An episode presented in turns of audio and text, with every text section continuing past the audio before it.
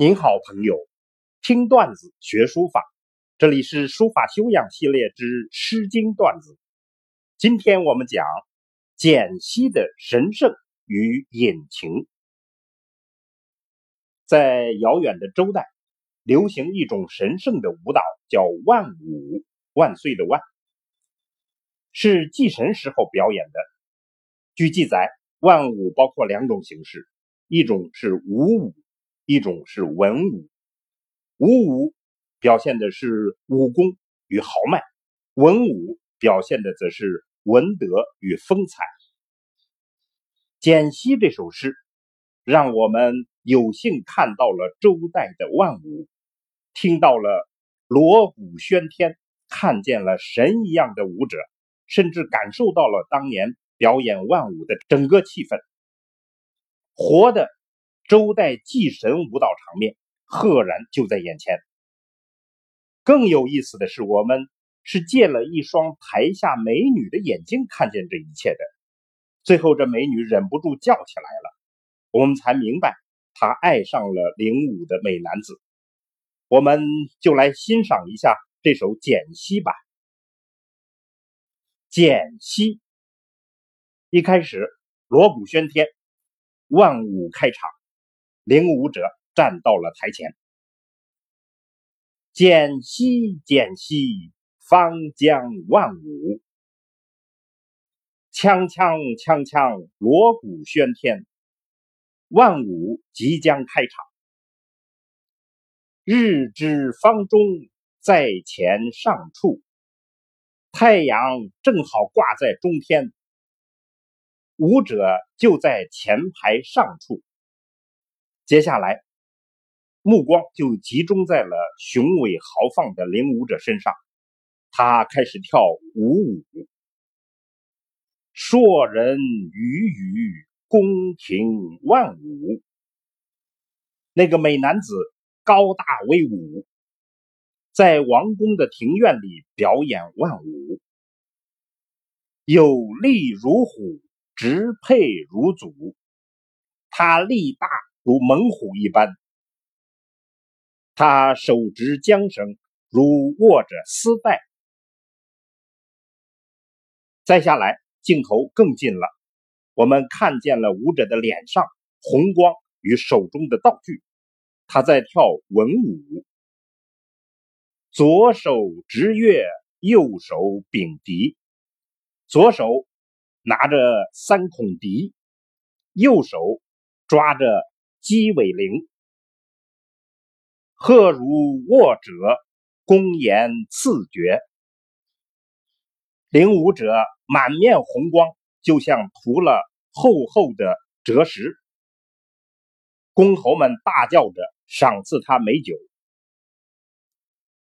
最后，我们才发现，观看者是一位美女，她就起兴了，激动的抒发。爱慕之情，她爱上了台上舞蹈的美男子。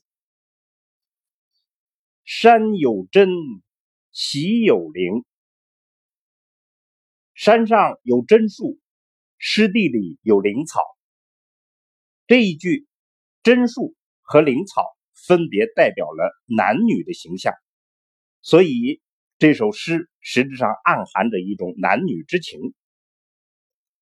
云谁之思？西方美人是在思念谁呢？原来是西方美人。彼美人兮，西方之人兮。那个美男子啊，就是来自西方的美男子。这里所指的就是那位领舞的美男子。这首诗分四节。层层递进，从开场亮相到舞舞的雄壮威猛，再到了文武的优雅神秘，突然又转变为歌唱者对于舞者的爱情，放声歌唱心中的爱慕。这首神秘而又华彩的诗，历来有很多不同的解释，我们就不去解读了，只关注他展示的非同凡响的祭神的万物的这种意象。这种意象浓墨重彩，如诗如画，最能体现中国传统文化精神。这种意象表现在书法里，最典型的应该是张旭的草书。这场万舞有武武，有文武，雄壮豪迈而又雍容优雅，与张旭的古诗四帖简直是形神兼备的一致。张旭的草书博大清新，纵逸豪迈，文武交错，充分体现了盛唐气象，远远超过了任何时代的草书。这幅古诗四帖是董其昌鉴定的。他评价说：“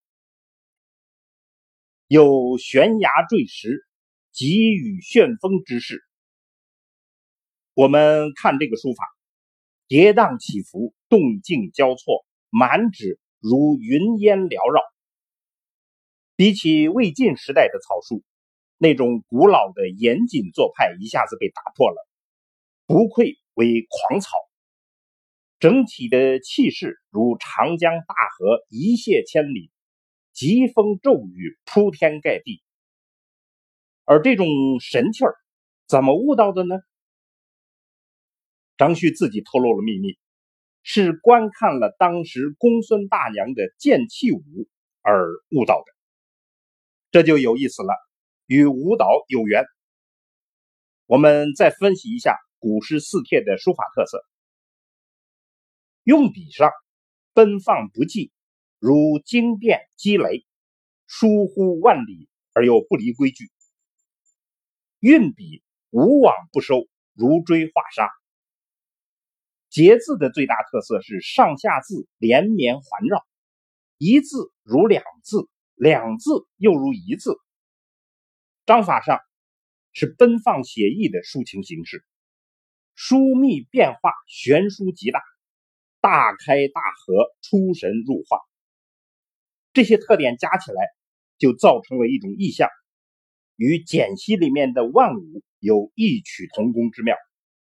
可以说，万物的最好写意，就是张旭的古诗四帖里面的书法。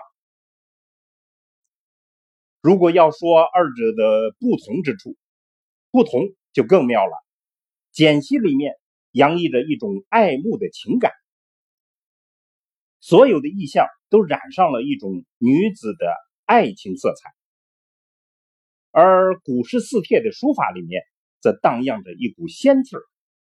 这股仙气不光是内容里面有，书法的技巧里面也有，或者更准确的说，书法是染了一股仙气儿。好，我们回头再欣赏一下简析的意象吧。简溪简溪，方将万物；日之方中，在前上处。硕人鱼鱼，宫廷万物；有力如虎，直配如祖。好，朋友们，我们下次再见。